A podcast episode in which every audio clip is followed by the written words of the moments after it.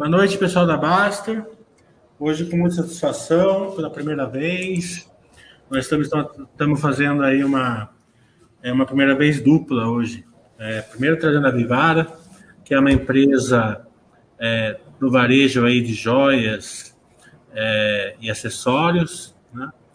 É, que ela tem um case muito interessante, é difícil é, para a maioria das pessoas compreender, porque a maioria dos investidores são homens tal, né? Então, às vezes, é, a gente não interage muito com a empresa. Então, justamente para mostrar todo o potencial da empresa e, e, e, como que ela é, na verdade, a Melina, que é, que é, é, é gerente é, de RI, gerente de RI da Vivara, com muito é, atendimento, é, ela se dispôs a, a participar aqui do Basta Webcast da Vivara. Esperamos que seja o primeiro de muitos. Né? É, lembrando que a Baster ela não indica compra de ações, né? É só dar a ferramenta para vocês escolherem a, as empresas. Vocês escolhem qual faz mais sentido para vocês. E também aqui vai ser é, discutido possivelmente é, guidances ou projeções de futuros, e isso não, não quer dizer que seja certeza que vai acontecer. Condições de mercado podem fazer com que não se concretize. Eu vou passar primeiro a palavra para a Juliana, que a Juliana ela vai representar o lado feminino aqui da Baster, em homenagem à Mary aqui, que é a nossa chefe aqui da Baster. A turma acha que é o Baster, mas não é, é a Mary. Então, em homenagem à Mary, eu trouxe a Juliana aqui para participar aqui, representando o lado feminino, e também para mostrar para todo o pessoal que se empenhar, entrar é, em contato com as empresas, fazer a ligação é, da gente com as empresas, aquelas que a gente não tem networking. Vocês também estarão ao vivo aqui é, participando aqui do chat, da live aqui da, do Baster Webcast. Boa noite, Juliana. É, boa noite, tudo bem? Estou falando aqui de Curitiba. Queria agradecer a Melina pela Vivara. É, queria agradecer também a, a Almili, que me mandou uma mensagem me convidando. Foi um susto no começo, mas eu prontamente aceitei. É, eu queria agradecer a Baster também e a Almili, que ao longo desses anos todos em que eu fiz curso, que eu fiz aulas, é, o Mili sempre ensinou a mim e a todos do, do site a é, estudar boas empresas e focando no longo prazo, né, naquilo que elas têm de valor para a gente. Mas o valor máximo que eu é, tenho aprendido com o Mili é de estudar e saber ensinar e ensinar com paciência. E isso ele faz sempre nos cursos, sempre nas aulas, e em homenagem a isso, eu achei que seria bem, é, bem legal poder retribuir né, é, toda a paciência aí nos chats e nesses anos todos aí é, na Baster. Né? Eu tenho a agradecer ao Mili e, e à Vivara. E um, um, outro ponto também que, é, quando eu cheguei na página da Baster, eu queria é, entender um pouco mais sobre mercado de ações. E aí me deparei com muitos ensinamentos de todos os moderadores é, que me ensinaram a né, cultivar saúde, família e estudar as boas empresas, né, ter, ter boas empresas na carteira. E o mais é, extraordinário para mim foi que as boas empresas na bolsa elas funcionam de uma forma muito contraintuitiva. Ou seja, eu acho que elas funcionam de uma forma, mas na realidade, quando eu vou estudar, eu vou ter contato com RI, é, o, a geração de caixa, a geração de valor delas é completamente diferente. Né? Então, no caso da Vivara, a gente vai ver daqui a pouquinho, é, o que, que, eu imaginei, né? Nossa, deve ser uma empresa que foi catastrófica, com pandemia, é tudo fechado, é, vai quebrar. E não, e teve resultados que foram bons, né, dentro do, do né, da, da, desse fechamento, tudo. E então foi isso assim que, que, me encanta, né, de saber de ir atrás e de pensar de forma muito contraintuitiva, sempre com contato com os RIs. Então agradeço. Eu vou deixar a palavra para mim. Grata. É, Melina, é, vamos começar pelo case da Vivar, então. Explica para o pessoal como que é o case da justamente isso que a Juliana falou.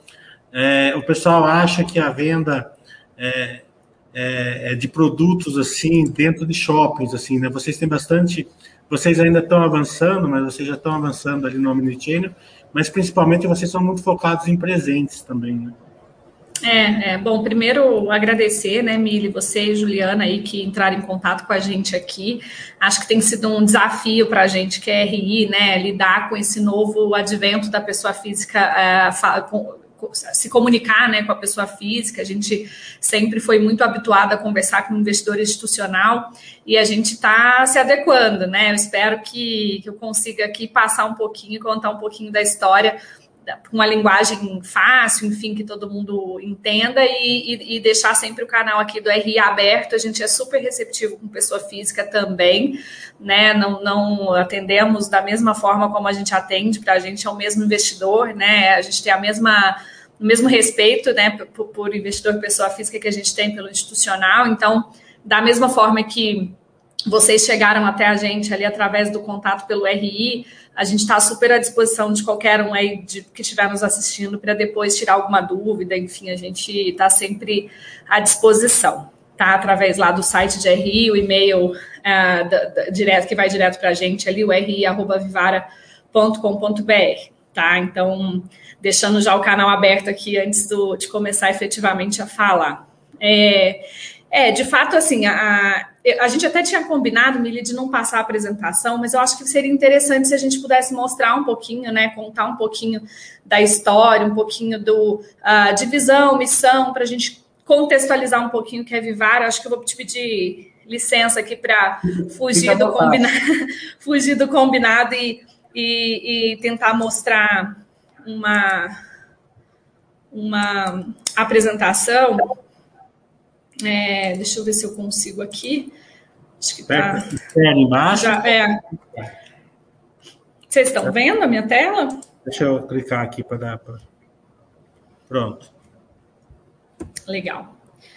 Só começando a falar um pouquinho de visão e missão, que a gente né, sempre é, falar de empresa sem contextualizar o que, que é o guia da empresa, né, para onde a empresa está mirando. Então, a visão da Vivara é, de fato, existir para fascinar os clientes, oferecendo a melhor experiência na escolha do presente perfeito. Então, ali, caso um pouquinho que você disse, de fato, a gente tem essa, essa, esse perfil bastante presenteável de produto, né? E a missão é ser a marca mais desejada da América Latina para celebrar momentos especiais, tá? É, só para dar uma contextualizada, assim, de porte, né? Quem, qual o tamanho, quem é a Vivara. A gente é a primeira varejista, a líder absoluta de, é, no varejo de joias e relógios no Brasil. A gente tem aproximadamente 13% de market share ali, com mais de 260 pontos de vendas, é, distribuído em 25 estados, né, 24 mais o Distrito Federal. Hoje a gente só não opera Roraima, tá? Mas os outros estados todos a gente tem presença física através da loja. Uh, a gente tem bastante cuidado ali com com responsabilidade da mineração, por ser o nosso principal produto ali, então isso é uma preocupação que a gente tem. Em 2020 a gente faturou cerca de 1,3 bi, tá? Um EBITDA de um pouco mais de 215 milhões ali e um lucro de mais de 40, 145 milhões no ano, tá? Ano de pandemia com margem EBITDA de 20, quase 21%. Então, depois a gente fala mais um pouquinho de ano pandemia ali na frente para explicar um pouquinho como é que a gente fez isso, né? É, Contando um pouquinho da história, né? A, a Vivara tem 60 anos de história, né? A fundação foi em 1962, uma loja no centro de São Paulo, era uma loja única. Depois dessa, dessa fundação, a gente passou por vários é, momentos importantes da história ali.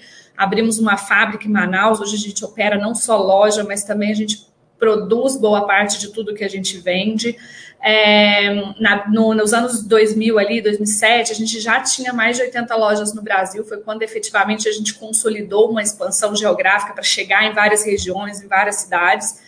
E dali em diante foi, a gente lançou a marca Life, que é uma segunda marca, tem o lançamento do e-commerce, e em 2019 foi quando a gente chegou à Bolsa AB3, através do IPO ali em outubro de 19. Tá? Depois de 60 anos de história como uma empresa familiar, né, a família sempre conduziu o negócio, a gente abriu capital, tá? Na Bovespa foi uma experiência extremamente rica que tem trazido bons frutos aí para a Vivara desde então, mesmo tendo sido surpreendido pela pandemia e no meio, logo no início aí da nossa vida como companhia pública, né? Aí, como eu disse, né, a gente hoje está quase todos os estados. Aqui tem uma foto que não tem o Acre ali ainda. Ah, aliás, tem sim, tá ali já está marcado, que foi uma loja recente que a gente abriu. Então, uh, são 212 lojas do modelo Vivara, 13 lojas no modelo Life, e a gente opera também quiosques, que depois eu falo um pouquinho desses formatos, tá? É, a Vivara é uma marca de, de, joias, né, que tem uma proposta de valor, ela se propõe a ser um, um, uma marca para a vida, né? A gente acompanha a vida dos nossos clientes desde o nascimento, passando por todas as fases. Então, assim, você vai encontrar produto para formatura, nascimento de filho, casamento e até a vida adulta. Então, assim, a gente acompanha de fato a vida do cliente desde o, de o início, né? Joia é um produto milenar, né? É um produto que existe há, há, milênios aí. E, e, é um produto extremamente resiliente, as pessoas, é, de fato, gostam de usar adereços para marcar ali um estilo de vida, e além de tudo, é um, é um produto com alto valor agregado que muita gente até utiliza para fazer algum tipo de reserva de valor. Então, é um produto bastante que tem um processo né, de, de compra muito diferente de outros tipos de consumo, né? Geralmente você compra uma joia para marcar de fato algum momento especial da sua vida para presentear alguém. Então, ela, ele entra muito nesse contexto de período que a pessoa está celebrando de fato um momento, a joia está ali para marcar aquele momento. Desde o IPO, a gente construiu ali uma estrutura de governança, de, é, governança corporativa com um conselho bastante profissional. Uh, hoje um, temos um único membro que é, que é parte da família controladora. Todos os outros quatro, inclusive o presidente, são membros independentes. Tá? Uh, a gente negocia sobre o ticker Viva, Viva 3, né, no novo mercado, que é o mais alto nível de governança da, da Bolsa, então a gente preza bastante por políticas e práticas de melhores práticas aí em termos de governança corporativa. Esse conselho ele é muito multidisciplinar, é uma figura, né? O conselho é algo novo para a gente aqui da Vivar, então ele complementa bastante. A gente trouxe pessoas com qualificações diferentes para compor esse, esse conselho e ajudar a gente a, a, a trilhar os caminhos estratégicos uh, que a gente quer trilhar para os próximos anos, tá? Então, 80% desses membros são independentes, como eu disse, e 40% é mulher, né? Então a gente já tem ali uma presença feminina bastante, bastante robusta, uh, até pela característica do produto, né? É uma, uma empresa que tem a questão da mulher é muito forte aqui, o empoderamento feminino. Falando um pouquinho de sustentabilidade, isso é um tema importante para a gente aqui, né? A gente já trabalhava bastante com, com a questão de procedência de matéria-prima e o ano passado a gente estruturou os pilares de sustentabilidade nessas nesses três pilares. Então, a gente tem projetos que olham para a nossa comunidade, onde a gente, a gente atua, uh, políticas e processos ali que são os nossos compromissos, e nosso planeta, que é onde a gente olha para questões de meio ambiente, tá? Eu vou, eu vou passar um pouquinho aqui, depois a gente. Essa apresentação está disponível no site, tá? Então, mais detalhes ali desse, dessa questão vocês podem depois olhar ali no site. Quando a gente pensa em o que, que a gente tem de diferente, né? Poxa, uma joalheria, se você, para quem é de São Paulo aqui, a gente vai no Shopping Morumbi, tem 15 joalherias, né? Então, tem outro, bastantes outros players aí para dividir o mesmo cliente com a gente. E o que, que a gente faz de diferente, né? A Vivara, ela tem um modelo de negócio verticalizado, isso significa que a gente produz a maior parte de, tudo que a gente vende.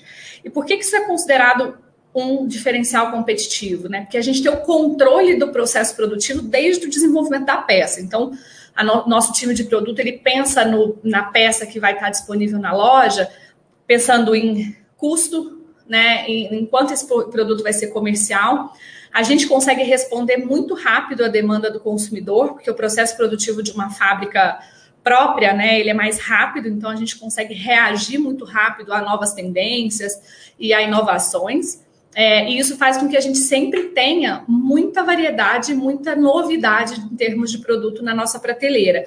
Quando você vai para os outros players de mercado, é, a grande maioria importa né, produtos. Isso traz um tempo mais longo ali para que esse produto chegue na, nas lojas. Então, a, a gente consegue, com, com o modelo verticalizado, né, com a indústria própria, a gente consegue ter um design orientado para o custo, e isso acaba dando para a gente uma, um diferencial competitivo em termos de preço né, e lucratividade para o nosso produto.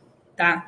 Isso foi um pouco dos diferenciais que nos ajudaram ali a, a, no ano de 2020 2020, né, em meio à pandemia, vários setores aí de varejo precisaram promocionar muito, né, fazer bastante campanha de desconto, e a gente entregou expansão de margem, o que foi bastante surpreendente aí para o ano bem, bem desafiador, que foi o ano de 2020, tá?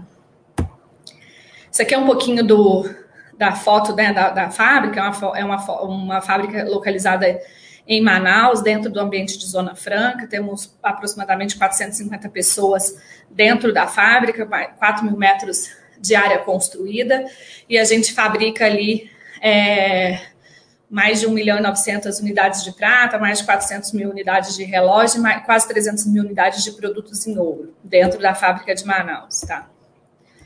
Um outro diferencial competitivo, e que parece ser algo que todo mundo fala que tem, né? Que é a questão de força de vendas muito comprometida. De fato, a gente tem o nosso processo de venda, né? Vender joia é um pouco diferente de você vender calçado ou vender roupa, né? Isso aqui faz bastante diferença, porque é uma venda mais especializada. Geralmente o cliente ele, ele quer ter um contato mais direto com aquela vendedora. Então, para a gente ter treinamento, ter monitoramento, a gente tem é, vários programas aí de, de, de learning, né, de, de, uma plataforma de learning de treinamento, que faz com que o nosso número de horas de treinamento por colaborador seja bem acima do, do, dos níveis aí de outros varejos.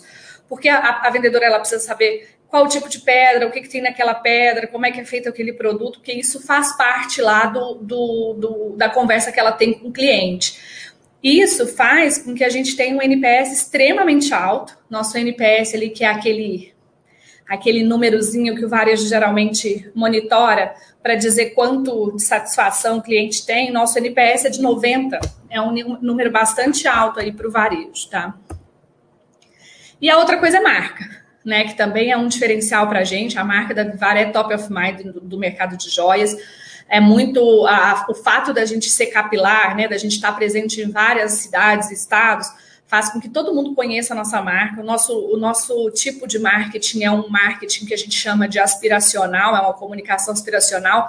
A gente tem ali os embaixadores da marca, acho que quem, quem conhece a loja já viu a Gisele Bündchen ali como embaixadora da marca, isso traz bastante recall de marca, né? As pessoas acabam a, ah, conectando né, a, a a, Gisele, que é uma top model internacional, com a marca Vivara. Para a Life, que é a outra marca, a gente tem a Marina Rui Barbosa e a gente tem o Caô Raymond também para os produtos masculino, masculino e relógio. Então, esse marketing faz com que a gente tenha uma marca bastante fortalecida, reconhecida é, no mercado, é, e isso é para a gente um diferencial competitivo.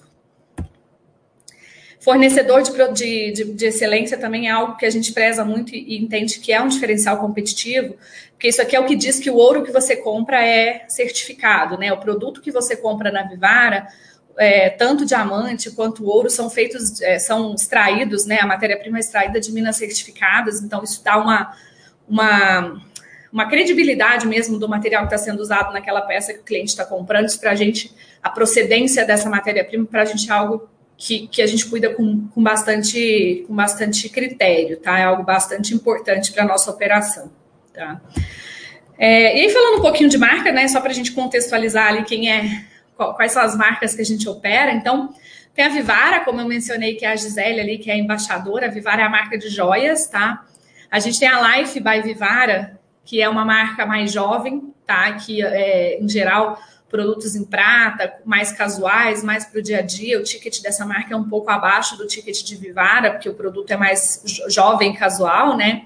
A gente tem produto, tem perfumes, tá? Algumas, alguns é, produtos, é, alguns itens, né, de, de perfumaria, acessórios como óculos, caneta, produtos em couro, também com a marca Vivara, e a gente tem relógios de marca própria, tá? Relógio uh, tanto da marca Vivara quanto de uma marca chamada Accio, que também é nossa. Além das marcas nossas, né, próprias, ali a gente vende é, é, 16 marcas de terceiros em relógio, tá? Então a gente tem ali relógios suíços premium e tem algumas marcas que nós somos é, representantes exclusivos no Brasil, que são é, Tommy, Hugo Boss, Lacoste, por exemplo, são, uma, são algumas delas, tá? E aí, falando de marca, né? Eu já até antecipei um pouquinho, mas a Vivara, né? A Vivara é joia. Tá? Elas são joias, são peças mais clássicas, mais sofisticadas e elegantes.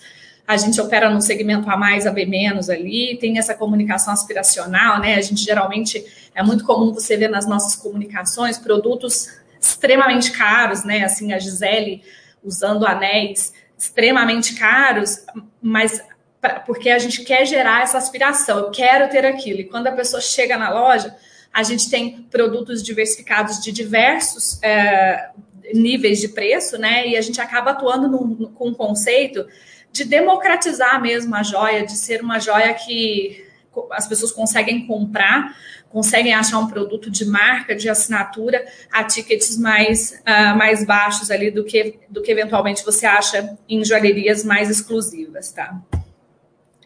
E aí a Life, né? A Life é esse conceito de joia colecionado, é, de colecionável. Ela marca o estilo de vida das pessoas, ela conta a história da pessoa numa peça. Então, é aquela pulseirinha que você pode ir plugando pingentes ali para contar a sua história. Então, é uma marca mais, mais jovem, mais casual. É, o ticket é, é, é, um pouco abaixo ali, é cerca de 200 reais, então é um produto bastante competitivo, tá? E aí, como eu disse, tem as marcas de relógio, Vivara e Akio, né? É, que são marcas próprias, e as marcas de terceiros. É, e os acessórios, que é um portfólio também que a gente se apropria da marca ali para vender itens adicionais de cesta, tem perfumes, acessórios em couro, óculos e canetas. E aí, quando a gente fala de estratégia, né, só para vocês terem ideia do que, que, é o mercado de joias no Brasil, né? O mercado de joias, no ano passado, ele caiu cerca de 22% o tamanho desse mercado, tá? Segundo estimativas de Euromonitor, mas é um mercado de 10 bilhões de reais, tá? É um mercado extremamente amplo, né? Acho que Juliana, a gente falou aí no início, né? O mercado de joias parece algo muito exclusivo, muito supérfluo, mas é um mercado de 10 bi, né? Então, e mesmo com queda, ele é um mercado de 13 bi em 2019. Então, realmente é um mercado bastante é, grande. A Vivara hoje tem 13% de market share, então ela é líder absoluta do mercado, né? Você pode ver que o segundo player ali tem 2% de share só. E esse ganho de, de, de, de mercado, né, de participação, de liderança de mercado, ele vem uh, de forma bastante consistente nos últimos anos. Né? A gente sai em 2017 de 10% de, de, de share, né, de liderança de mercado, e vai para 13% em 2020. Né? Então, é, é, um ganho bastante significativo ali. É um mercado muito fragmentado, né? O que, que isso quer dizer? Que tem muito player. Quando você olha ali, ó, fora os, os players ali que acima de 1% de, de market share ali, 82% do mercado são pequenos players. Então, são, são joalherias regionais, marcas mais regionalizadas ali que não têm presença nacional. É, poucos players têm essa presença nacional como, como a Vivara. Tá? Quando a gente pensa em crescimento, né, para onde a gente pode ir? A Vivara hoje já é líder de mercado, já há bastante tempo, atua no Brasil inteiro, tem um portfólio de produtos bem amplo. É, para onde a gente poderia ir? Acho que frentes que a gente poderia atuar estão relacionadas a essas esses pilares aí, né? Canais, marca, segmento, categoria, geografia e posicionamento. Marcas que complementem essa, essa, esse, esse espectro que a gente atua hoje em termos de região faz sentido, de posicionamento faz sentido, novos segmentos, novas marcas. Então, tem uma série de avenidas ainda que a gente pode trilhar para continuar crescendo e ganhando mais market share nesse mercado aí de joias aqui no Brasil e inclusive na América Latina e na América do Sul que, que a gente está olhando hoje, né? Quais são as frentes que a gente está olhando para o que vão nos dar, é, nos adicionar valor aí no curto, médio e médio prazo, né? Expansão orgânica, hoje a, a expansão orgânica da loja, das lojas Vivara é um dos das frentes estratégicas aqui que a gente está é, bastante dedicado. A Vivar ela tem 35% de penetração em shoppings, né? apesar de ter 200 lojas, que, mais de 200 lojas, que é um número relevante, principalmente para o setor, a gente tem só 35% de penetração em shopping. Então, dá, dá para aumentar esse número bem através da, de novas lojas é, em, em, cidades, inclusive menores, em regiões onde a gente tem uma penetração menor, né? É, e esse é um pilar que a gente vai, vai desbravar nos próximos, pelo menos nos próximos cinco anos aí, com uma, com uma expansão bastante robusta desse canal, desse modelo de loja, tá? É, o outro trabalho que a gente está fazendo, um projeto bem, bem grande também, é justamente fazer o empoderamento da marca Life, né? O que, que, que isso quer dizer? A gente, a, a, marca Life, ela nasceu lá em 2011 como uma coleção dentro de Vivara e pela primeira vez ela está ganhando vida própria, né? A gente está desenvolvendo essa marca como canal. Hoje a gente só tem 13 lojas dessa marca, então hoje a, o, a penetração em shopping dessa marca como canal é de menos de 3%. A gente tem bastante espaço para desenvolver essa marca. A ideia é que, pelo menos nos próximos três anos, a gente fique nesse patamar de 20 a 25 novas lojas, é, em shoppings maduros, já é, mais desenvolvidos. A ideia é que essa loja ela seja instalada em shoppings onde a gente já tem operação de Vivara, e, e onde a Vivara é, é, são os melhores shoppings da operação de Vivara, justamente para a gente conseguir capturar um cliente mais jovem, que, que é um cliente que hoje não, não, não é um cliente é, foco da, da marca Vivara. Né? Então, a gente entende que esse processo de desenvolvimento da marca Life tem bastante potencial de impulsionar o valor da companhia no médio e longo prazo.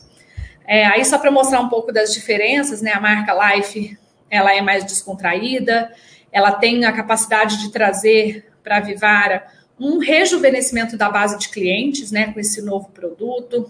É, são clientes que gostam de andar na moda, é um, é um consumo mais democrático por causa do ticket, né, mais, é mais é um ticket menor ali o produto, presente, né, presenteável, e é algo que a gente vai explorar também é a marca Vivara, né? Ela vai ter sempre a chancela da marca Vivara até para passar esse padrão de qualidade que a gente tem e que já é tão conhecido uh, pelo nosso cliente, tá? Aqui eu falo um pouco de. Aqui é um pouco dos diferenciais, tá? Eu vou passar mais, mais rapidinho aqui para gente, a gente passar direto para a nova loja. Uh, no conceito da nova loja Life, né? A gente abriu uma loja nesse formato em Santos, no, no Praia Mar Shopping, no, em meados de maio. É uma loja mais setorizada, ela é diferente do perfil da loja Vivar, ela tem o portfólio todo em exposição, é uma experiência de compra mais fluida que as pessoas podem experimentar mais, é um pouco diferente do processo de compra de Vivara, né? Que geralmente, é, só para vocês entenderem, né? Na Vivara, quando um cliente chega, para quem ainda não, não conhece a loja, a vendedora geralmente faz uma abordagem, ela senta com o cliente à mesa, ela serve um café, ela oferece água, a venda demora cerca de 40, 50 minutos para acontecer, porque a, a, a, vendedora vai tentar entender o que, que o cliente está buscando, vai oferecer produtos, vai buscar o produto no, no estoque e trazer para a loja, porque a gente tem uma boa parte do estoque que fica no, é, que não fica em exposição, até pelo perfil de segurança ali que, que exige, na Life é diferente. A Life é um produto em prata, o ticket é mais, é mais baixo. Então, a gente deu essa, fez essa mudança na loja para que a gente tenha, de fato, mais produto disponível na loja para que as pessoas consigam visualizar tudo que tem disponível na Life já de cara logo na entrada da loja.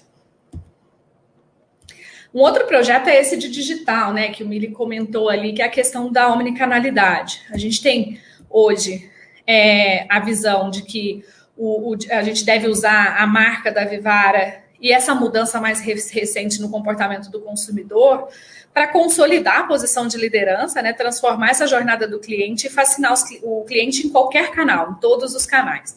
Isso, sem dúvida, vai gerar uma receita incremental, fidelizar mais os clientes frequentes e, e vai nos permitir que a gente consiga adquirir novos clientes através é, dessa conveniência do, do canal, da unificação de canais ali, né? Hoje a gente já tem uma presença extremamente relevante dentro do ambiente online, somos líderes de acesso e busca. Hoje a gente tem 49% dos acessos uh, de joias ali é, é, da Vivara, então no online o nosso market share é muito maior do que no físico, né? Porque não tem muita gente, muito player preparado para esse para esse advento aí do, do, do, das compras online. É, já é uma marca bastante referência em busca também, né? A gente já oferece a solução Omni, né, ali de você compra no site, retira na loja, compra no site e a gente vai despachar o produto da loja para sua casa, a gente já faz isso. Já é possível é, oferecer a, a, a, prateleira infinita, que é você não tem o estoque na loja, né? O cliente foi procurar um produto, não tem o estoque na loja, ele vai é, a vendedora vai vender o estoque do site para ele, então isso também já funciona. Hoje a gente já olha para o cliente de uma forma segmentada, a gente tem ali os dados dos clientes, a gente já conhece o nosso cliente, então a gente já olha quem compra joia, quem compra life, quem, é, qual a, a, periodicidade, qual a frequência, qual o valor que costuma comprar, então a gente já usa isso é, de forma estruturada. E, e, a gente tem esse relacionamento uh, também pelo, pela frequência e o, e o valor que esse cliente é, interage com a, com a gente. E aí, acho que dentro das frentes, né, a jornada única do cliente, que é a gente justamente conseguir extrair mais valor desse CRM que hoje a gente já tem, aplicando inteligência mesmo no, é, no, no nesse relacionamento para chegar no nível de conversar com o cliente de forma personificada, né? Falar diretamente com o cliente. Hoje, a gente fala com perfis de clientes parecidos. Então, vamos imaginar, a Juliana é, é uma pessoa que compra joia todo ano em agosto, né? Ela tem um comportamento, ela tem um comportamento desse. A gente fala com a Juliana e com todas as pessoas que têm esse comportamento de uma forma igual hoje. A ideia é que a gente consiga falar com a Juliana, diretamente através do marketing, né? Extraindo essas informações do, da nossa base de, de dados. E tem a máquina de tráfego, que é basicamente a gente deixar de depender tanto da mídia paga, que hoje é uma é algo que faz bastante diferença para quem já opera em e-commerce, né, quem já é um player tradicionalmente aí de e-commerce. É, a ideia é que a gente consiga reduzir mesmo esse custo de, de aquisição de um cliente digital, deixando ele mais, uh, mais equilibrado. Tá? E a outra frente é o omnicommerce, que é, que é basicamente você ter uma plataforma única, né, tanto para o site quanto para a loja, de forma que, o, que a gente consiga oferecer o mesmo nível de serviço, independente de onde o cliente estiver, né? A gente leva, a gente entregar o dado do, do, do e-commerce para a vendedora da loja, para que ela consiga enxergar ali qual foi o comportamento daquele cliente também na loja, é a gente é, fazer despacho de produtos de forma mais rápida, enfim, é essa, essa integração mais consistente ali de canal.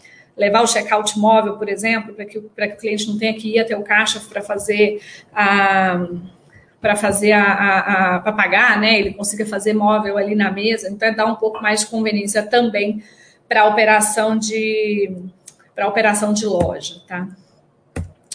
E aí, só para vocês terem uma ideia um pouquinho de números, né? A gente, obviamente, o ano de 2020, por causa da pandemia, foi um ano que o varejo, principalmente varejo dependente de shopping, como é o caso de Vivara, sentiu um pouco mais. A gente ficou aproximadamente seis meses rodando só com e-commerce, né?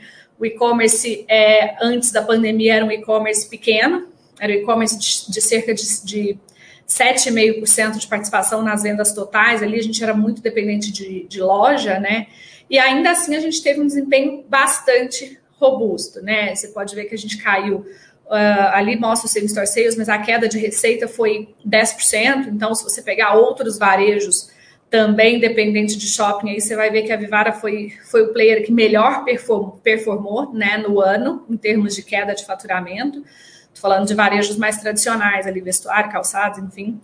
É, no, no, primeiro tri foi mais ou menos parecido, a gente foi o único player listado do varejo mais tradicional que teve um save stock positivo, tá?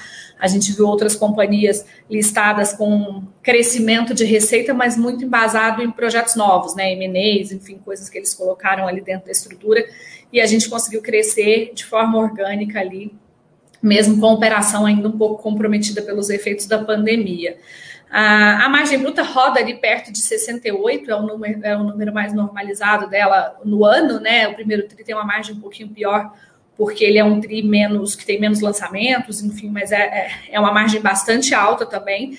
Dá para ver ali que em 2020, mesmo nesse cenário de pandemia, a gente cresceu quase 0,5 pontos percentuais na margem bruta, que é bastante considerável, considerando um ano de pandemia e margem anual aí rodando acima de 20% historicamente, com margem de lucro acima de é, 15% ali, exceto em 2016, que foi um pouquinho abaixo. Então, é, é isso. Acho que passei por, por todos os pontos aí, né, da, da nossa apresentação e, enfim, é, agora eu fico disponível para perguntas é, de todo mundo aí. Melina, brilhante a sua apresentação, deu para ver claramente aí a, a força da Vivara e é, eu queria muito trazer a Vivara aqui porque ela realmente, é, os números dela na pandemia foram muito sólidos, né?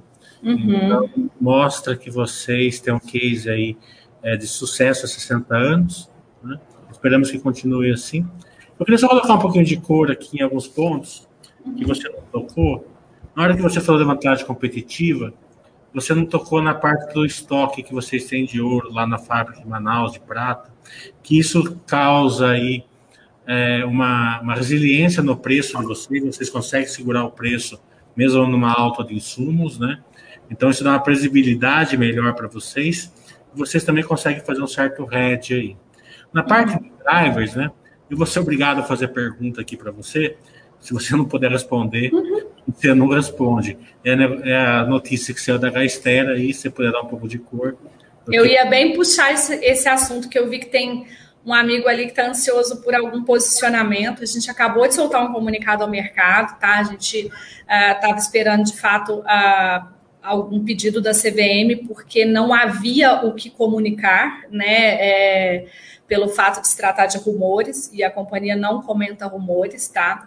A, a gente tem falado, né, Emílio, um pouco mais abertamente da avenida de crescimento de, de, de inorgânico, né, de aquisição. Isso veio no nosso call de resultados do, do primeiro TRI, a gente falou disso um pouco mais abertamente, por quê? Porque é natural que depois de uma pandemia, quando você olha players mais estruturados, como é o caso da Vivara, a gente está com caixa do IPO, a gente é caixa líquido desde de 2019, né? Não, não queimamos caixa no, no evento pandemia. Então, é natural que quando você tem uma crise, como foi a crise é, da pandemia do ano passado, os, alguns players fiquem, fiquem mais fragilizados e os líderes de mercado acabam saindo um pouco menos machucados do que, do que os outros. Né? Isso é natural em todos os setores e não foi diferente para a gente.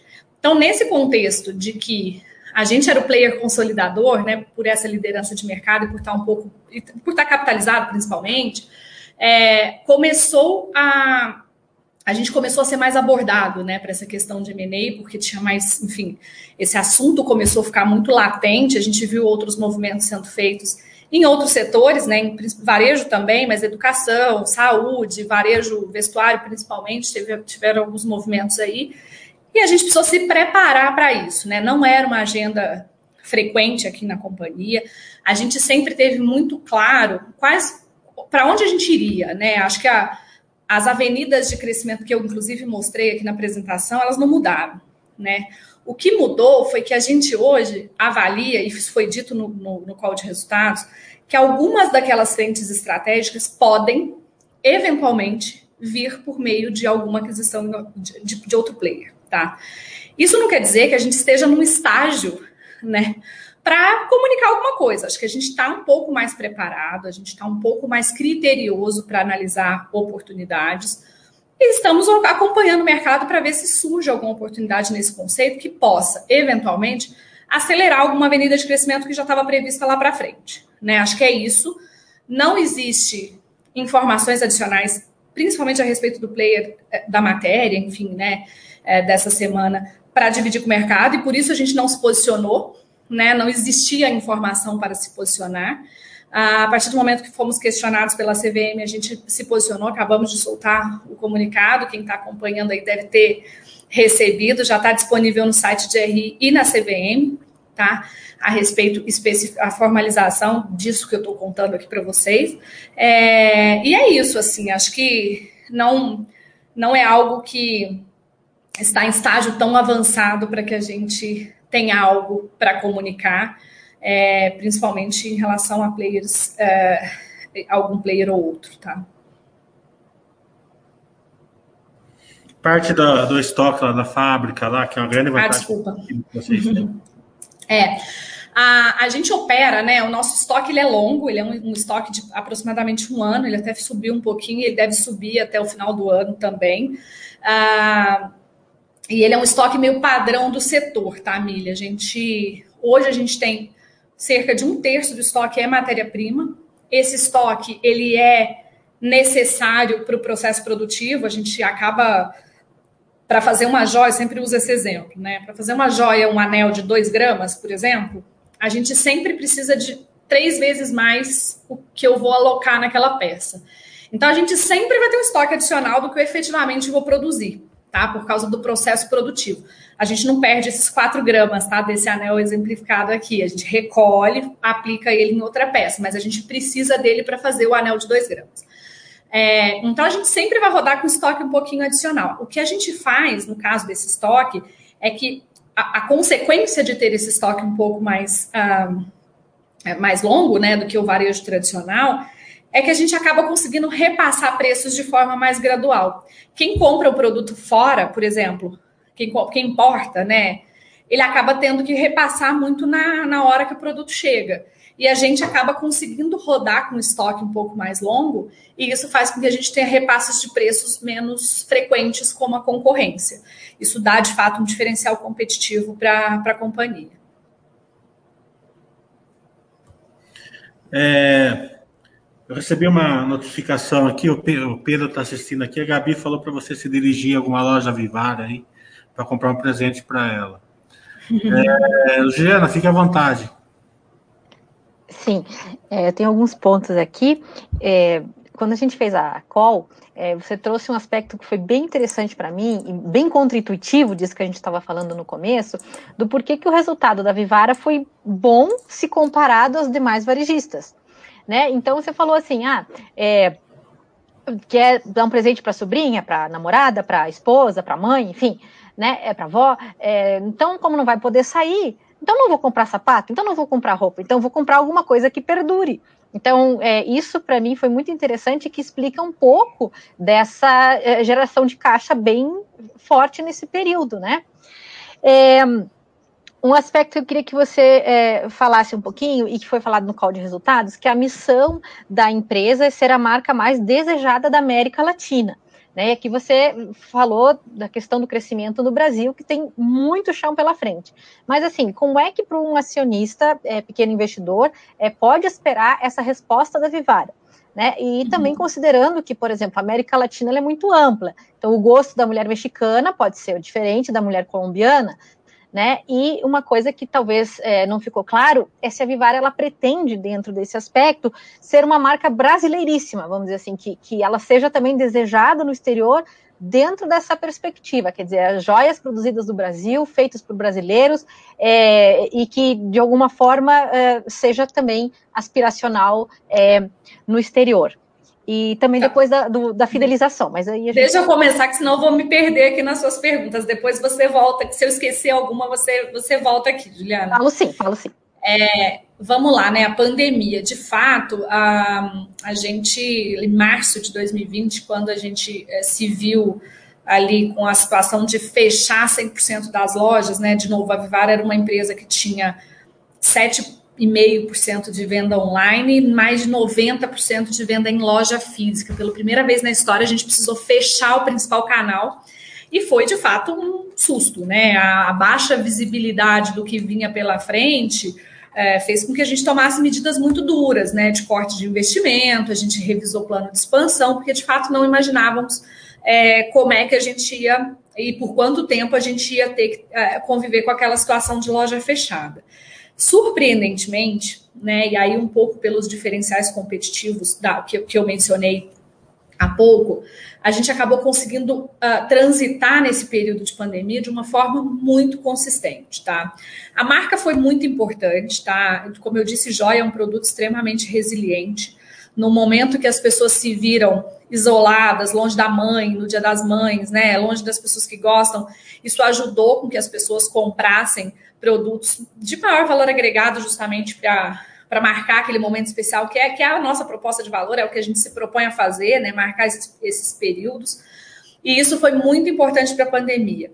Ah, uma das alternativas que a gente usou, e de novo eu volto para os diferenciais competitivos, foi justamente usar a nossa força de vendas, né?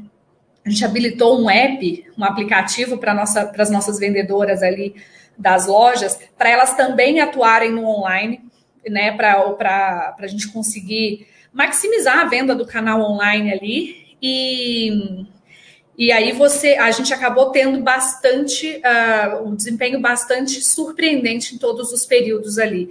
No segundo trimestre do ano passado, que foi o, o trimestre mais comprometido do ponto de vista de, de, de operação, a, a gente conseguiu entregar break-even, né? A gente entregou ele da zero ali, com uma venda extremamente comprometida. Foi a única empresa do setor, assim, de varejo tradicional que conseguiu fazer isso. Ah, quarto trimestre, quando a gente já tinha retomado a operação, crescemos dois dígitos em receita, ah, uma margem extremamente positiva. Isso foi, foi super importante, né, para mostrar de fato a força da marca. Um pouco do que a gente viu de desempenho de vendas, né, é, foi justamente foi um pouco desse que aí não tem empirismo, tá? Não tem ciência aqui que a gente consiga comprovar. Mas tem questão de indulgência, né? As pessoas não estão viajando, não estão indo em restaurante, então elas querem de fato ou se presentear com algo mais simbólico ou efetivamente é, presentear alguém que, né, que, que, elas, que elas gostam, enfim, que elas gostariam de, de marcar aquele momento. Então, a joia funcionou muito bem né, nesse, nesse contexto, tá? É, e aí eu acho que o outro ponto da América Latina isso é um projeto de antes do IPO, tá? Essa visão aí da companhia é uma visão anterior, inclusive, à abertura de capital, já era um desejo da família. A gente sabe que o mercado de joias na América Latina e na América do Sul é parecido com o do Brasil em termos de players, não tem grandes players ali como a Vivara, como a Vivara no Brasil, não existe players é, com, com essa mesma característica em outros lugares mas é algo que não está no pipeline para o curto prazo, tá? A gente não tem ainda um modelo de negócio para dividir. Isso é um upside completo do case, seria um movimento para uh, ah, ampliar a presença ali em outras geografias, mas que efetivamente não é algo que vai acontecer no, no curto prazo.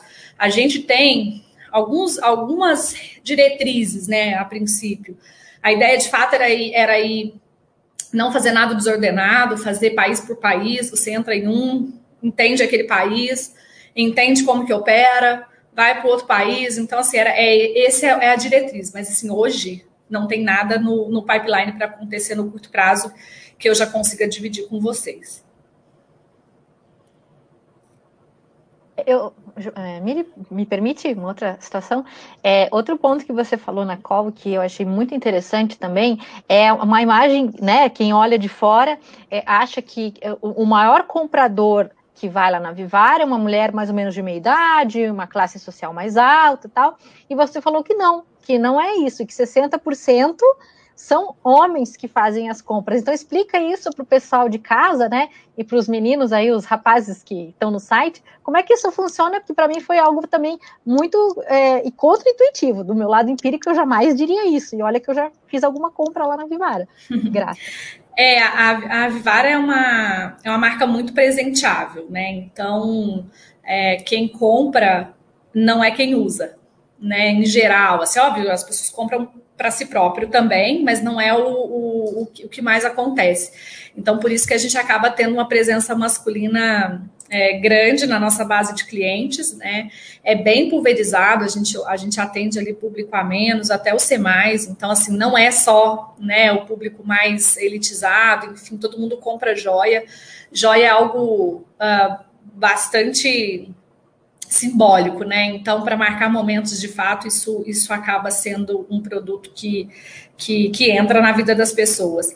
É, tem uma pergunta ali, Emília, deixa eu só cruzar aqui, que a pessoa pergunta a questão de devolução de joias, né? Isso deve ser porque a gente tem ali um, um na nossa demonstração de resultados ali, quando você olha devoluções, é um índice alto para varejo, né? A gente tem ali cerca de 16% da receita entra como devolução da receita bruta. É, é um pouco pelo perfil presenteável, aquilo ali não é devolução, a pessoa não é que a pessoa comprou, não gostou e foi lá devolver. Ali é troca, tá? A gente, o cliente, por exemplo, como a gente uh, tem tamanhos, né? Por exemplo, a anel tem vários aros. Então, como a pessoa compra para presentear, às vezes ela erra o aro. Então, comprou 14, mas era 16. E aí, isso faz com que a gente tenha um volume de troca muito forte. Por isso que aquele, que aquele número de devolução é alto. Porque quando a gente contabiliza uma troca, a gente contabiliza uma devolução do produto e uma venda do outro produto que a pessoa pegou. Então, é por isso que a gente sempre olha, falando um pouquinho techniquez aqui, quando a gente for olhar a receita da Vivara, né, para quem está fazendo aí o valuation, sempre olha a receita bruta líquida de devolução, porque você tira esse efeito dessa troca que é feita Tá? E aí você fica com aquele número. A gente, tudo que a gente usa receita, quando tá lá, receita bruta da Vivara, é sempre líquida de devolução. Porque aí eu tiro esse efeito da duplicidade do produto que foi trocado. Tá? Excelente. É sempre essas, essas questões que a Juliana falou, que o nosso lado empírico acha que a turma está indo devolver e não é. Né? Acontece muito com construtora também. É, entra em devolução hoje, mas o cara só trocou o apartamento que ele quer o mais caro, ou num outro lugar, ou mais barato, e acaba acontecendo bastante isso com os construtores. É, vamos falar um pouquinho de riscos, né? É, e também para o pessoal entender um pouco mais o case da Vivara. Primeiro, o que, que pode colocar a Vivara em, em águas mais né, é, tempestuosas, digamos assim? Em segundo, a gente viu o dólar indo para 5,70, hoje já fechou perto dos 5. É, o dólar alto é bom para Vivara, o dólar baixo atrapalha, ou é bom para Vivara? Só para o pessoal se situar para poder ser acionista aí da Vivara no longo prazo. Eu vou começar pela, pela última pergunta, Milha. Acho que dólar, assim, é, a nossa, o nosso custo ele é muito dolarizado, tá? Porque o ouro ele acaba tendo reflexo de, de dólar, então ouro e prata, né? Então a cotação acaba tendo esse efeito. Então é, o dólar, o dólar alto ele não é bom para ninguém no setor, tá? Mas ele é menos pior para a Vivara, porque a gente tem esse estoque um pouco mais amplo, então a gente não tem que fazer. No relativo, a gente acaba ganhando um diferencial competitivo, porque ele afeta mais rápido os concorrentes do que a Vivara, pelo fato da gente ter a fábrica, tá? É óbvio que isso muito prolongado é ruim para todo mundo, né? Mas, mas ah, no caso de joia, por exemplo, de ouro o que a gente vê é que o, o cliente é muito, absorve muito o preço, tá? Porque ele entende que ele está comprando um, um, metal precioso, né? Ele, ele compra aquele ouro mais caro mesmo, né? Tem joalherias, inclusive fora do Brasil, que você compra por grama. Você fala, eu quero um brinco de X gramas, porque é valor, né? É um metal precioso. Então, no caso do ouro, a gente acaba tendo uma facilidade maior para fazer repasse, porque o cliente absorve muito bem, tá? Então, é, mas é óbvio que isso estendido você perde um pouquinho o poder de compra do seu cliente, né? Seu cliente não tem a sua renda crescendo nessa mesma velocidade, tá? É, eu acho que risco, né? Vamos lá, a gente tem um plano de expansão bastante robusto para os próximos anos. Né? Acho que a execução não é algo que tira nosso sono. A gente fez o recorde de novas lojas em maio, a gente soltou até um comunicado ontem. É, foi o maior número de pontos de venda já aberto em um único mês. Nós abrimos nove pontos de loja em sete estados diferentes. Isso mostra que a, que a gente tem uma capacidade forte de executar esse plano de execução. Acho que um, um, um risco que a gente tem, especificamente falando de expansão orgânica, é, é pessoal, né? A gente ter pessoas treinadas que consigam fazer o atendimento mais qualificado ali que a gente exige para o nosso processo. É muita gente, né? A gente emprega cerca numa loja Vivara são cerca de oito pessoas por loja, então, assim, é bastante gente para treinar, isso traz um, um, desafio adicional ali em termos de treinamento. Não é uma venda simples, não é uma vendedora comum que faz aquele atendimento, então, isso para a gente é, é, algo que, que a gente olha com muito critério, tá? Em termos de risco mesmo de execução do plano de expansão. Acho que o outro fator é a questão macro. Né, e aí todo mundo está suscetível, mas acho que essa questão do, do ouro, né, da cotação do ouro, de novo, prolongado por muito tempo traz um risco de rentabilidade, sem dúvida nenhuma, porque isso é para todo mundo que tem custo dolarizado é, e para a gente também. Tá? Acho que seriam esses dois fatores. É, a gente está chegando no, no, prazo que a gente combinou. É, Juliana, é, faça aí uma, uma pergunta final e também já, já faça aí a, o, o seu posicionamento em relação ao a esse lado que a Vivara tem aí é, de é, do, do, da parte social da Vivara, né? Que você queria falar, então fique à vontade. Tá. É, um aspecto assim que para mim foi muito importante, primeiro esse lado social, depois do operacional, é que a Vivara tem esse projeto Laços, né? que uma parte das joias, ela, ah, da receita das joias, ela é destinada para ações de é, crianças com síndrome de Down, autismo, né? Então, para mim, é uma consideração de que a empresa ela não foca só nos seus acionistas, nos seus colaboradores, né? É uma empresa que inclui. Então, são essas as empresas que abrem janelas para o futuro, né? É para todo mundo, né? Que uma empresa existe para as pessoas, né? Não existe em si mesma. Né? Então esse é um aspecto que para mim foi muito importante.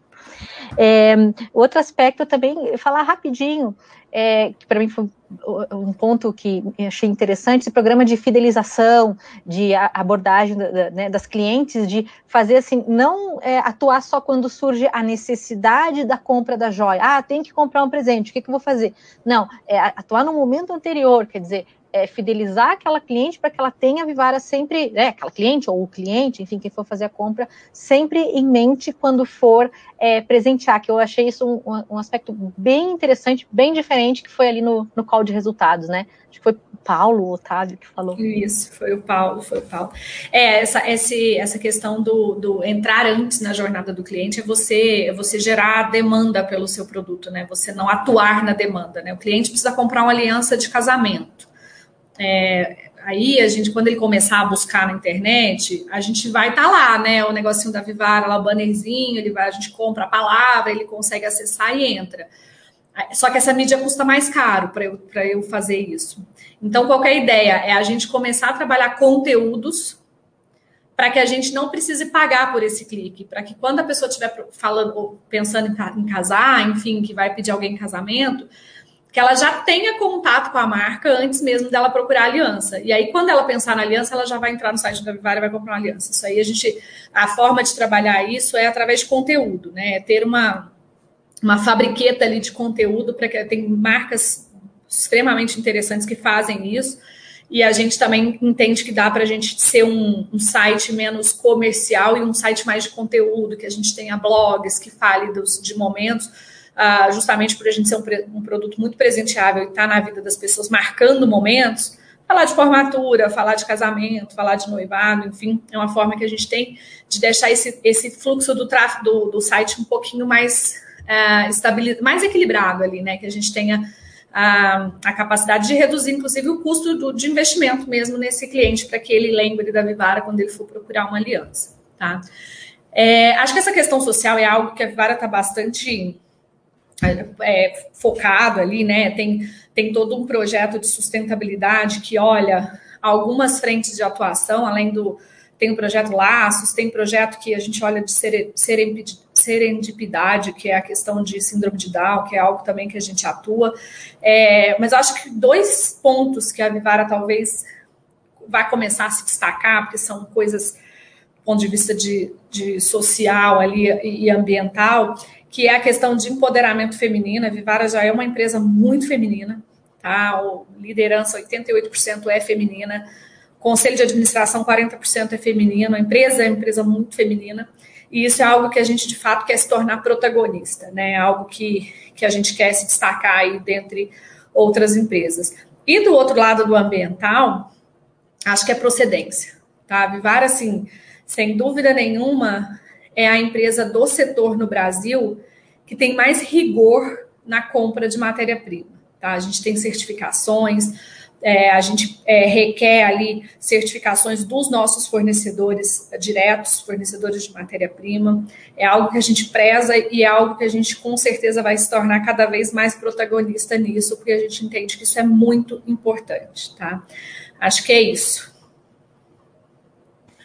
Quero agradecer muito a, a, Juliana e a Melina. É muita satisfação que a gente faz essa live, porque a Basta ele quer se tornar é, um canal que a gente agregue todos os gêneros, raças, religiões, né? todo o pessoal de bem aqui dentro da nossa comunidade. É, sempre quando eu estou conversando com o Baster, eu, eu sempre percebo que tem uma preocupação muito grande em trazer o lado feminino aí para os investimentos. Né? É, quando a gente vai fazer curso junto, tal, eu vejo que ele tem muita essa preocupação. Né?